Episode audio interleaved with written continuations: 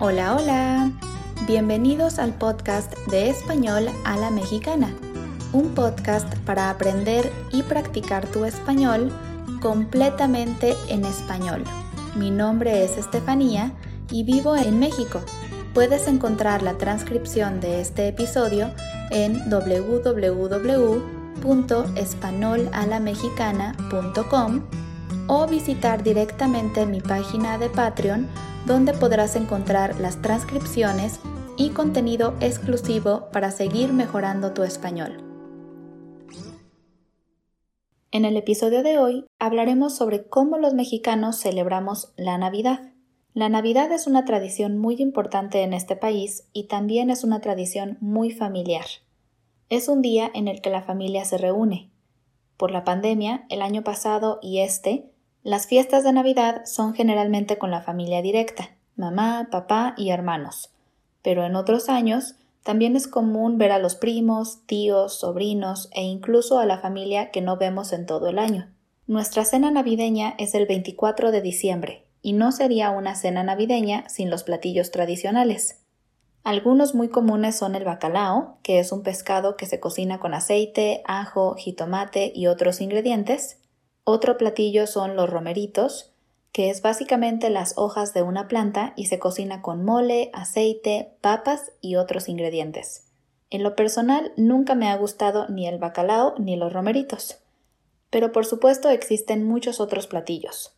Algunas familias también comen pavo, como la tradición de Día de Acción de Gracias en Estados Unidos. Se puede comer con puré de papa. Otro platillo tradicional es la ensalada de manzana, que se prepara con manzanas picadas, nueces, piña y una combinación de leches. Todas estas recetas pueden cambiar un poco en cada familia o lugar de México, pero todas son recetas que los mexicanos conocemos y que relacionamos con la Navidad. Algo que también nos gusta hacer es el recalentado. Un recalentado es básicamente reunirse con la familia el día siguiente y calentar toda la comida que sobró de la Navidad.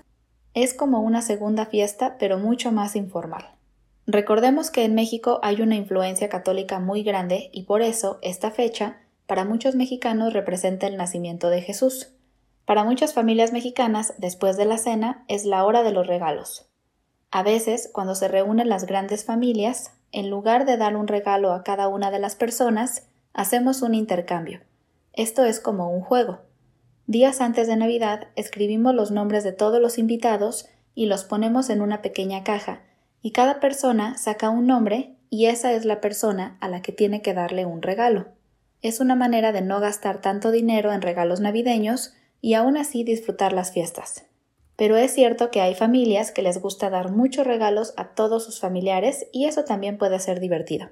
También es cierto que tenemos una fuerte influencia de otros países y por eso existen familias no tan religiosas que, en lugar de celebrar el nacimiento de Jesús, celebran con Santa Claus. Los que celebran a Santa Claus siguen una tradición un poco más conocida, donde los niños buenos reciben regalos y los niños malos reciben un pedazo de carbón, aunque la realidad es que eso casi nunca pasa y todos terminan recibiendo regalos. Una diferencia entre ambas celebraciones, la religiosa y la no religiosa, puede ser que las familias más religiosas colocan al niño Jesús en el nacimiento a las doce de la noche. Un nacimiento navideño es como un adorno que ponemos al lado del árbol de Navidad, con figuras que representan a María, José, el ángel y por supuesto al Niño Jesús, que ponemos el 24 de diciembre a la medianoche para representar que ya nació. Hay nacimientos muy hermosos y existen de todo tipo de tamaños. Es muy común ver nacimientos gigantes en plazas comerciales o lugares turísticos como parte de la decoración. Para los niños pequeños, la tradición es hacer una carta con todo lo que ellos desean pedir. Algunos escriben la carta al Niño Jesús, otros la escriben a Santa Claus y otros la escriben a los Reyes Magos, otra tradición en enero de la que hablaremos en otro episodio. Muchas veces escriben la carta en sus escuelas como una actividad con sus amigos. Para alegrar la fiesta escuchamos música navideña, como villancicos, que son las canciones tradicionales o también algunas un poco más comerciales. Un artista que ha hecho muchas canciones navideñas y que es muy conocido en México es Luis Miguel. Pueden escuchar algunas de sus canciones navideñas en YouTube para conocerlo y practicar su español cantando villancicos mexicanos. Este artista incluso tiene su propia serie en Netflix en la que hablan sobre su vida y cómo se hizo famoso.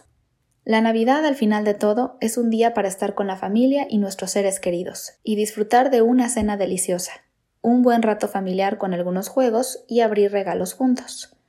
En otros años era muy común viajar en estas fechas y por lo general diciembre es un mes con muchísimo tráfico y personas en las calles preocupadas por los regalos.